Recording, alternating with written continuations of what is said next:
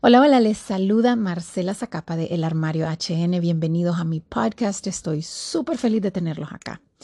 Y el día de hoy les voy a hablar de bastantes cosas. que empieza porque ayer estaba hablando con alguien que mm, estaba enojada con una persona y me dice, ah, no, yo voy a hacer lo que tengo que hacer, lo voy a hacer lo correcto porque no tengo otra opción y yo sé que tengo que hacerlo, pero estoy enojada. Y hoy que estaba estudiando la Biblia, estaba estudiando Mateo, y de verdad que me llegó al corazón todo lo que dice, porque siento que hay muchos cristianos allá afuera que tenemos confundido lo que es la humildad y lo que es dejar ir nuestros derechos y lo que es pensar siempre en la otra persona con un sentido de, bueno, yo no valgo y lo que yo quiero no vale y yo tengo que dejarle siempre al otro que salga ganando porque es lo que Dios quiere y lo voy a hacer con cólera, pero qué injusticia.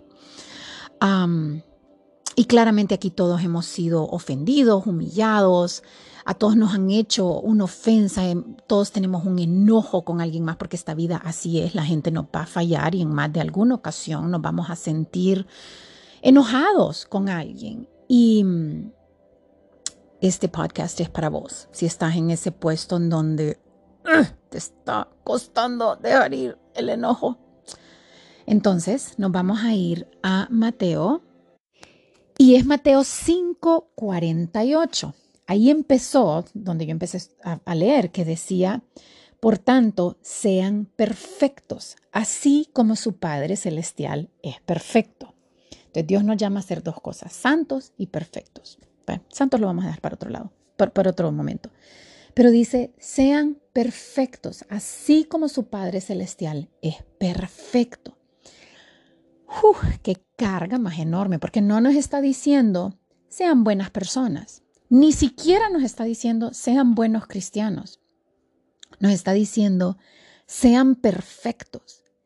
Y el ejemplo que nos está dando para nuestra perfección, como, como y cuando digo perfectos, a lo que me refiero es a Dios mismo. y estas son palabras de Jesús, ¿ok? Like Jesús mismo, Dios Padre nos está diciendo, sean como yo, básicamente. Pero este mensaje de ser perfectos viene al final de, de, de una de un sermón o de un mensaje en donde Jesús estaba hablando de qué significaba ser un discípulo de verdad. Ustedes quieren seguirme a mí, ustedes quieren enseñarle al mundo que siguen a Jesucristo. Hay seis antítesis que van a enseñarle a los demás que ustedes son mis discípulos. Y comienza en 5.21 que es justo después de donde Jesús le dice a sus discípulos, hey, yo no he venido a anular la ley. Yo no es que vine a quebrar las reglas y a decirles a ustedes, sí, hombre, la ley no importa. No, no, no, no, no. Yo vine a cumplirla. ¿Ok? Entonces, él empieza como a comparar, y esta va a ser una versión corta, espero, bueno, espero, pero, o sea, corta para todo lo que puedo hablar, pero él empieza a comparar lo que decía la ley con lo que Él ha venido a enseñar. Entonces, si vos ahorita decís, no, yo, yo sí quiero ser cristiana, yo sí me considero cristiana, Jesús está diciendo, si vos me querés seguir, ok, la ley te dice, y empieza en el 21, no mates, y todo el que mate quedará sujeto a juicio del tribunal, ok. Pero, dice Jesús, yo les digo que todo el que se enoje con su hermano, es más, cualquiera que insulte a su hermano, Cualquiera que maldiga a su hermano. Y esto es algo que nosotros, o sea, esto a mí me cala porque muchas veces cuando yo voy en el carro yo tengo un poquito de road rage y pasa alguien y digo, ay, ese hijo de la gran tanta. Y, oye, es que se, o cuando vemos pensamos en alguien corrupto y digo, ay, es que se vaya al infierno. Y de verdad que Jesús aquí está diciendo, hey, como que nos eleva. No, no, no se trata de que ves, pero yo no mato. No, dice, ustedes tienen que ser transformados de tal manera que valoren la humanidad de cada individuo sin quitársela al profanar su nombre, al decir, son unos idiotas, son, es que no sirve, es que es un tal por cual, es que ojalá le pase. No, no, no, no, no. A eso es a lo que nos lleva el estar enojados con alguien. ¿se, han fijado? Cuando están enojados con alguien, ustedes piensan de esa persona y se les vienen 30 mil cosas a la mente, nada de ellas buenas. Eliminamos totalmente el valor humano de la otra persona. Y dice, si vos querés seguirme a mí, no podés eliminar el valor humano de nadie porque yo vine a morir por todos y vos tenés que reflejar eso. Y se va otro paso más y dice, es más, si me estás dando algo en la iglesia, si estás ahí, si estás pensando que me estás honrando y te acordás que estás enojado con alguien, anda, déjame a mí y primero anda reconciliate. Entonces, dos cosas que debemos hacer los cristianos. Primero, olvídate de cuando estás enojado con alguien, es como que estás matando el espíritu de esa persona, el chance de esa persona de reconciliarse con Cristo. Y la segunda cosa es mm, reconciliarnos ante todo, no tener ofensas. Alguien te hizo mal y vos estás diciendo, ah, fíjate que yo te voy a mantener todas estas ofensas que me has hecho para que cuando venga el juez, yo le voy a decir, mire, él me hizo A, B, C, D. Es que ya no aguanto que me trate tan mal. Es que siempre se sale con la suya. Y en nuestra mente mantenemos una lista de todas las cosas que nos han hecho a pesar de que no nos las han hecho, nosotros las tomamos personalmente y dice, no, es que ella me lo hizo a mí, porque me quitó, porque me, me humilló, porque siempre va ella primero. Y empezamos, y ahí dice, si te va a denunciar, llega un acuerdo con él lo más pronto posible. Hazlo mientras vayan de camino al juzgado. ¿Cuántos de ustedes aquí amarran a la gente y los tienen? Es que cuando hay un juicio yo tengo todas mis pruebas en contra tuyo y nos aferramos a eso. Y Jesús dice, no, no, no, no, no. O sea, lleguen a un acuerdo lo más pronto posible. ¿Qué significa eso? Ayer yo le decía a esta persona, no, no tenés que, no tenés que actuar como la mejor persona. No tenés que dejarlo ir. Podés decir no y ponerte a tu nivel y decir, no, yo tampoco te perdono o yo no te doy lo que vos tanto estás buscando. Yo no voy a ceder mis derechos ante vos. Nosotros tenemos la libertad de hacerlo, muchas personas lo hacen. Es más, creo que es mejor vivir externamente por afuera cómo realmente te sentís. Porque si yo por afuera te estoy sonriendo, pero por dentro estoy diciendo que más más hijo de la gran guayaba que me cae tan mal, mejor te lo dijera en la cara. ¿Ves? Y eso es lo que Jesús está diciendo acá. O sea, espérate. O sea, si lo vas a ir a, si, te van a denunciar, lleguen a un acuerdo. Si les querés meter a la cárcel, metela y ya, pero atenete a las consecuencias, que pueda ser que ella tenga más en contra tuyo que vos en contra de él. Si te quieres ir por las reglas del mundo, ojo, ojo, porque puede ser que te echen en la prisión, aquí dice, puede ser que te echen al calabozo, a la cárcel, y no vas a salir de ahí hasta que pagues el último centavo. Todos hemos fallado, todos ofendemos. Y Jesús dice, ¿querés ser mi discípulo? Te vas a tener que jugar con mis reglas, en donde el amor es incondicional, en donde el amor lo perdona todo. Así es, lo vas a tener que perdonar si querés seguirme a mí, si querés ser libre, si querés tener una vida completa. Luego la segunda antítesis, antítesis es acerca del matrimonio. Y amo que nosotros como seres humanos y cristianos siempre pensamos que el matrimonio es, bueno, casémonos y, ay Dios mío, ser fiel, ser fiel, ser fiel. Jesús dice, no, no, cualquiera que mire a una mujer y la codicie, ya cometió adulterio.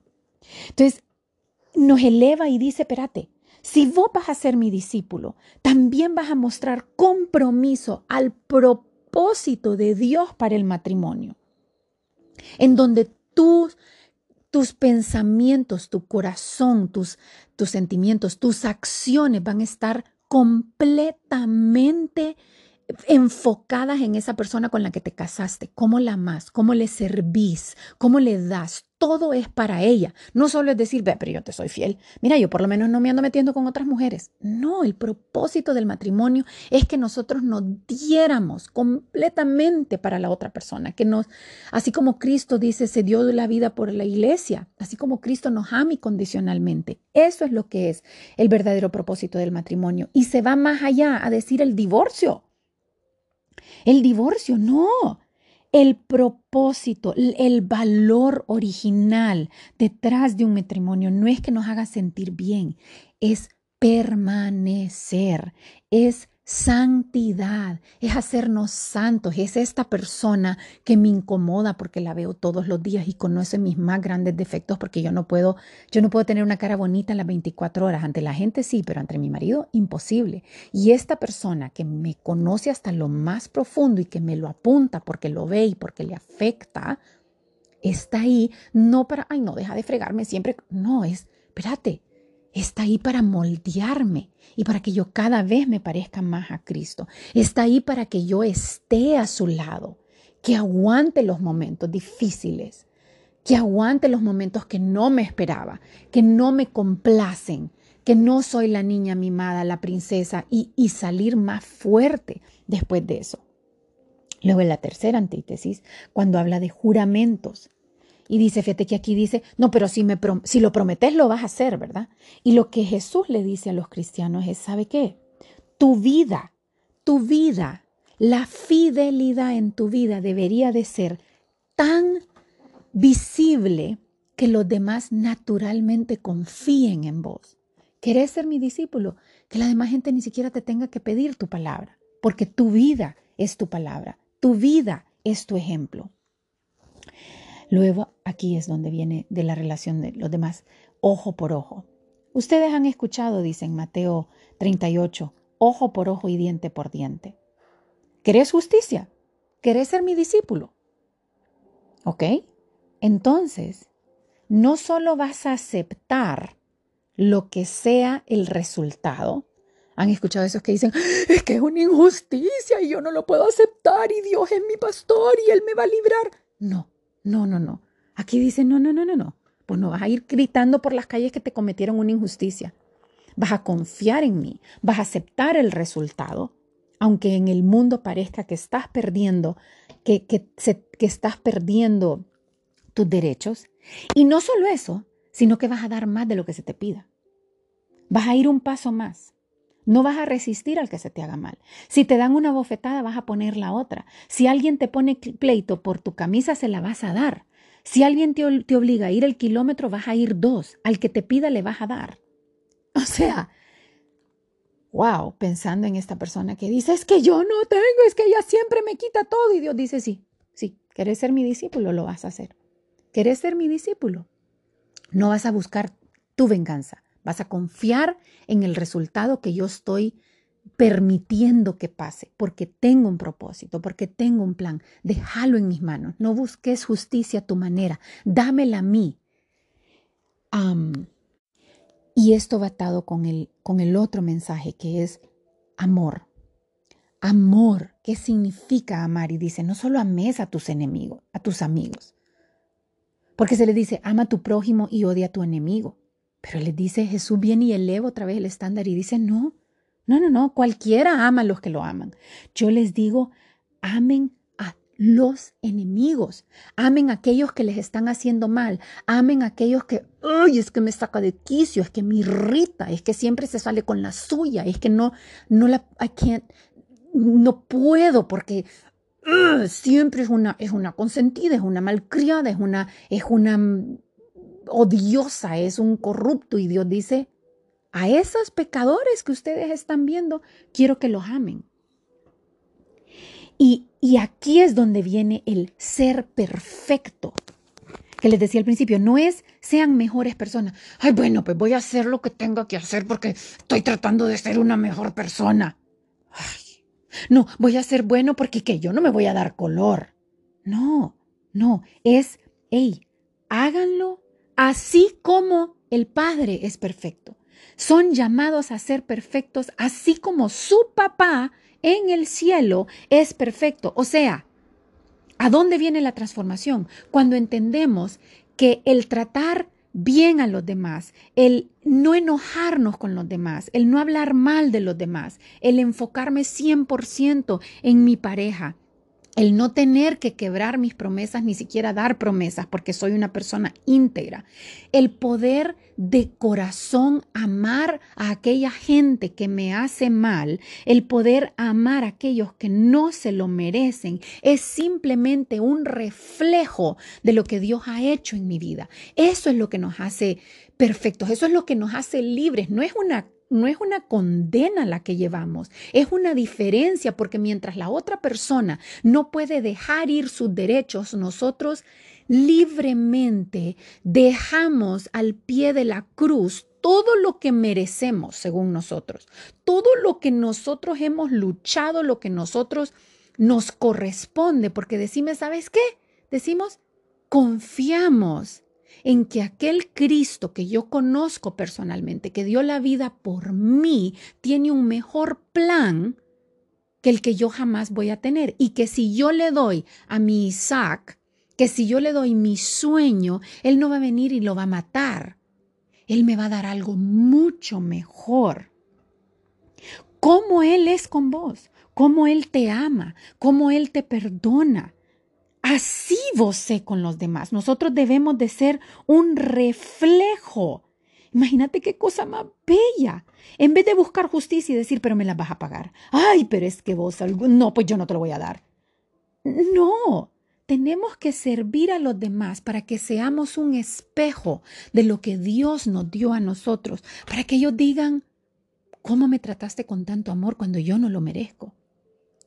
¿Cómo fuiste tan Ah, como ese ladrón en la cruz que dijo, oíme, este no merece morir.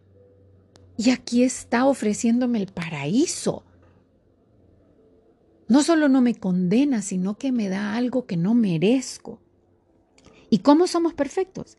En la vida real. Dios nos presenta miles de oportunidades como ceder nuestro espacio, ver que la otra persona, si no le damos ese espacio, si no le damos ese ser el centro de atención, se muere.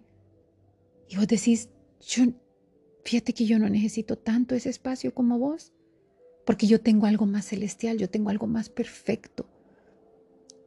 Yo no necesito tanto ser el centro de atención, quédate vos con la gloria, no importa, que mi gloria se la lleve mi Padre. No es de una manera mística, ¿sabes? No es pasando mil horas en la iglesia no es lo que yo haga y menos en privado. Mira las seis antítesis, todas tratan de nuestra relación con los demás. Se trata de estar deliberadamente interesado en los demás, así como Dios lo está. Está tan interesado en el ser humano que dejó la eternidad para venir a buscarlo. Esa persona que está perdida, que no conoce de Dios, o que, o que vos decís, oye, es que es odiosa, pues decís, espérame, Primero, esta persona era yo, antes de conocer a Cristo, antes de estar tan cerca con Él, antes de ser transformado por su palabra. Y segundo, esta persona. Dios vino del cielo para salvarla. No es tratar de hacer el bien, es tratar de ser como Dios, que lo que Dios hizo en nuestras vidas se refleje para los demás. Si el Espíritu de Dios en efecto está en tu vida, te transforma para que vos exhibas características divinas.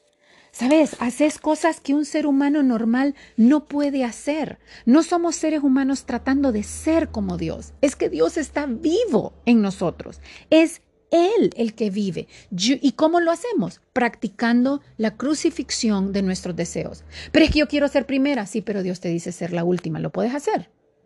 Puedes darle a esa persona el espacio que no merece, confiando que Dios te va a exaltar en el momento perfecto.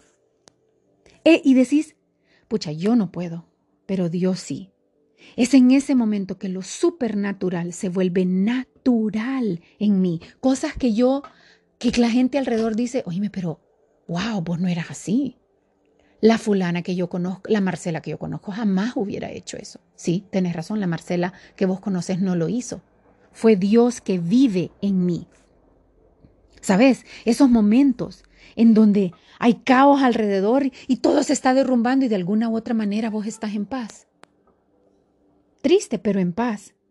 Cuando te ofenden y te humillan y vos decís, tengo la respuesta correcta para defenderme y aniquilarlo, pero me quedo callada porque lo voy a dejar en manos de Dios. Cuando lo que no nos merecen, pero vos encontrás esa gracia sobrenatural para seguirlos amando. Es ahí, es ahí donde nosotros demostramos la perfección que viene del Padre es ahí donde nosotros tenemos esa oportunidad divina de enamorar a los otros de esa gracia y ese amor incondicional y eterno que Dios nos dio. Entonces, quería compartirles esto, espero que de verdad les haga sentido.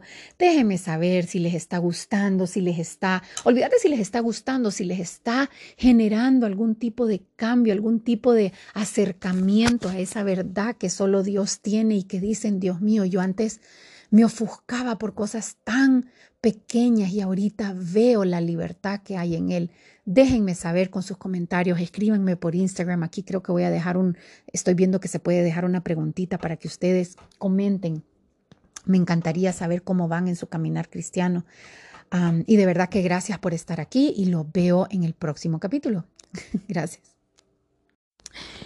Hola, hola, les saluda Marcela Zacapa de El Armario HN y vamos con la parte 2 de mi podcast de, la carga de ser perfectos.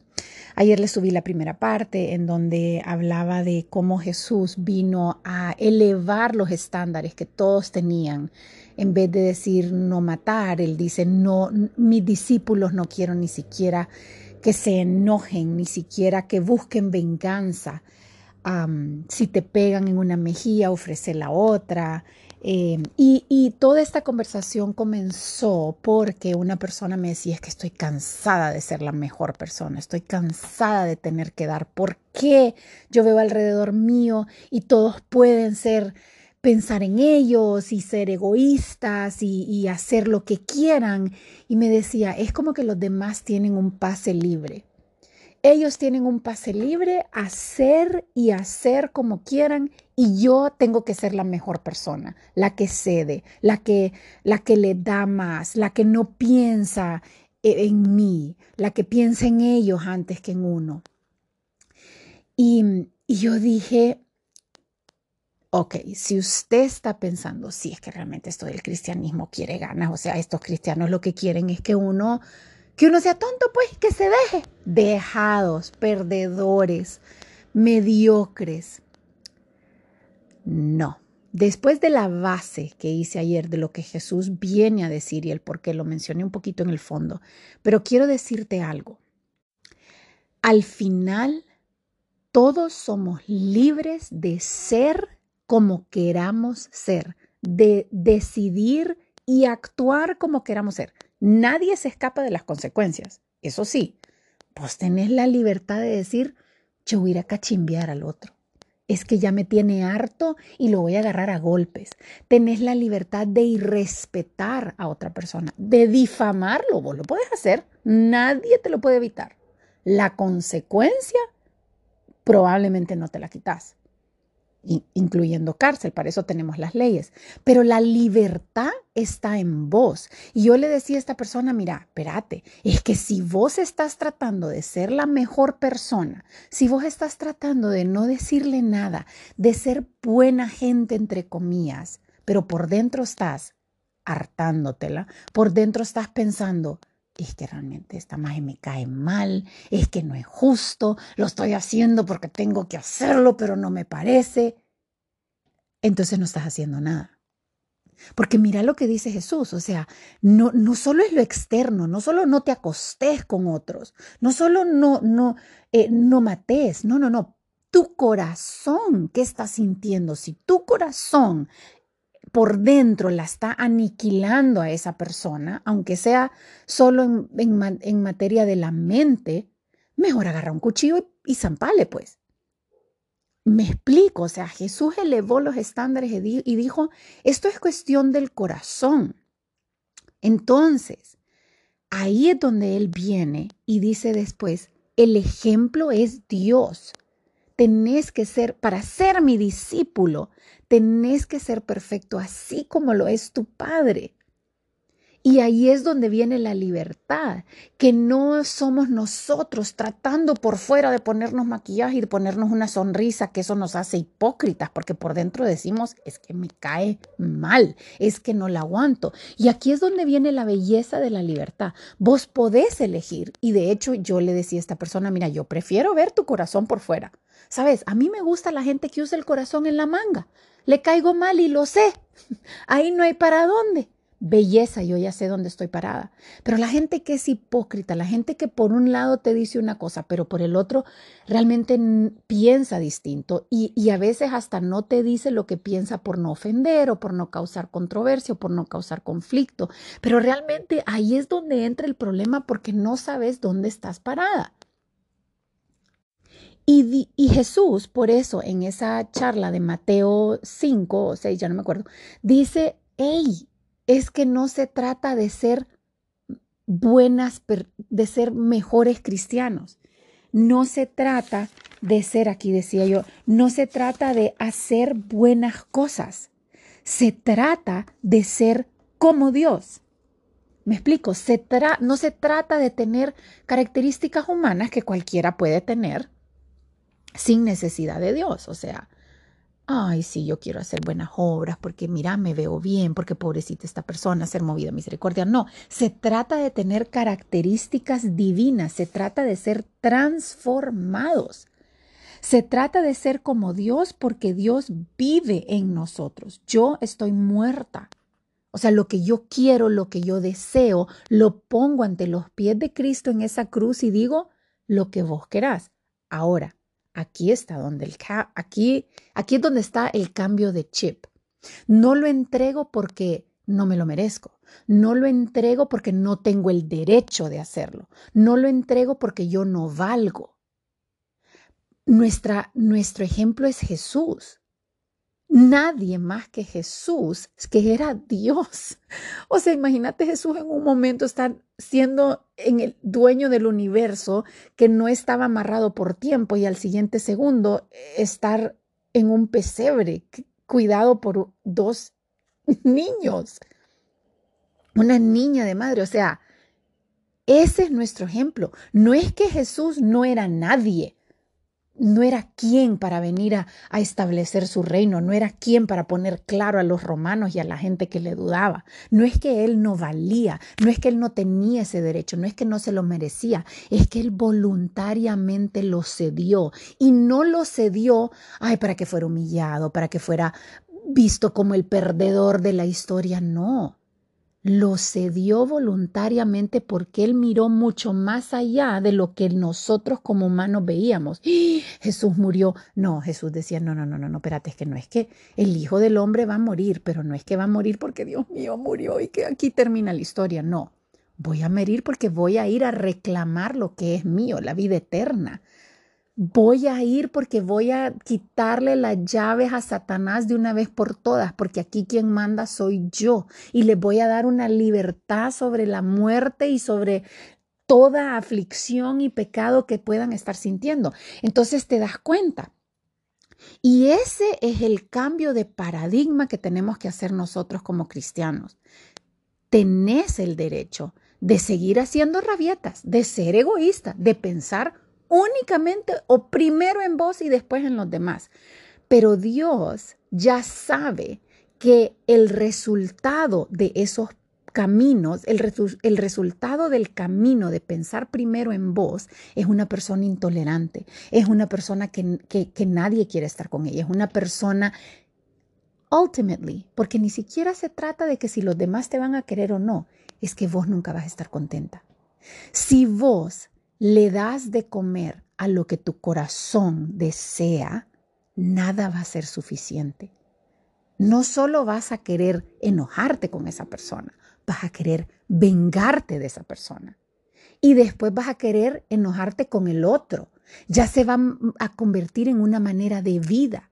No solo vas a hablar bonito con esta, con esta muchacha, te vas a acostar con ella y después de ella te vas a acostar con otra. Ya la infidelidad ya se convierte en parte tuya. Es tu carácter el que está en juego.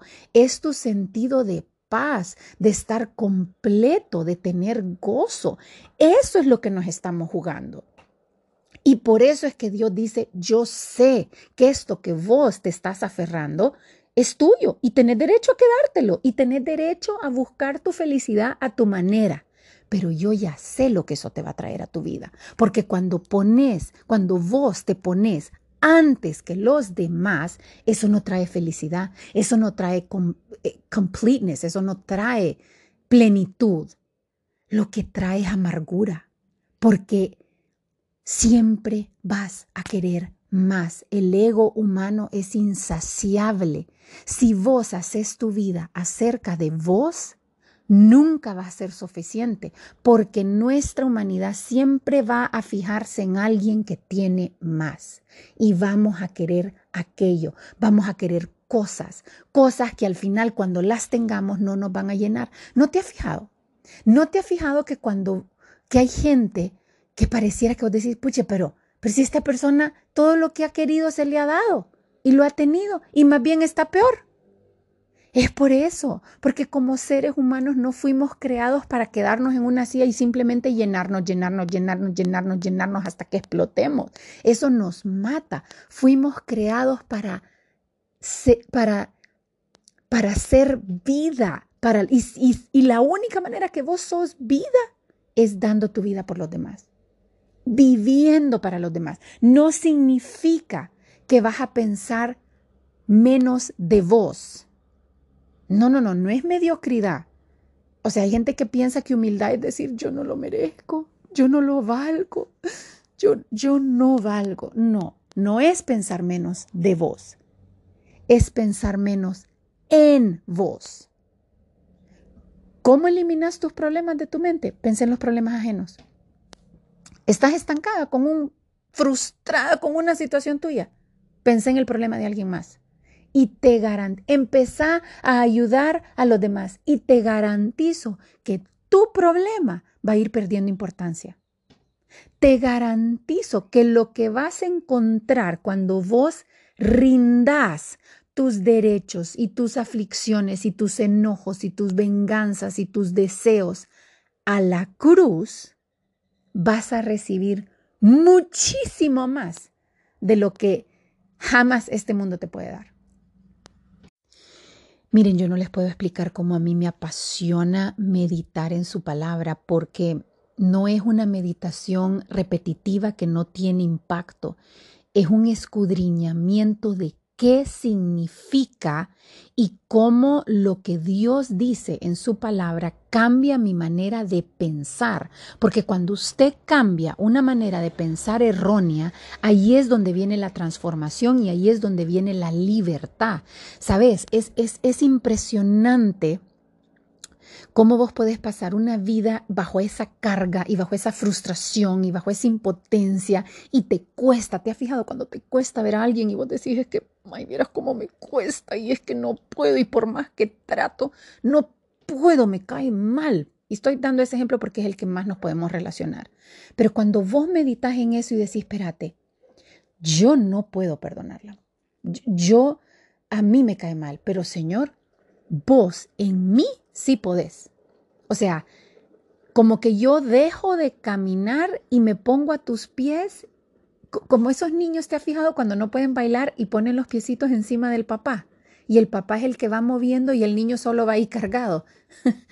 E, es ese complete surrender, es, es una entrega completa, completa.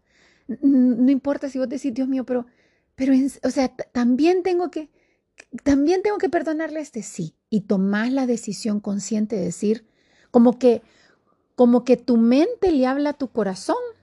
Imagínate que tu mente es la mamá y el corazón es el niño que está llorando y dice, pero es que yo quería ir a comer y yo quería mi chocolate, yo quería mi chocolate. Y tu mente le dice, sí, mi amor, pero me va a confiar y yo le voy a dar uno mejor mañana.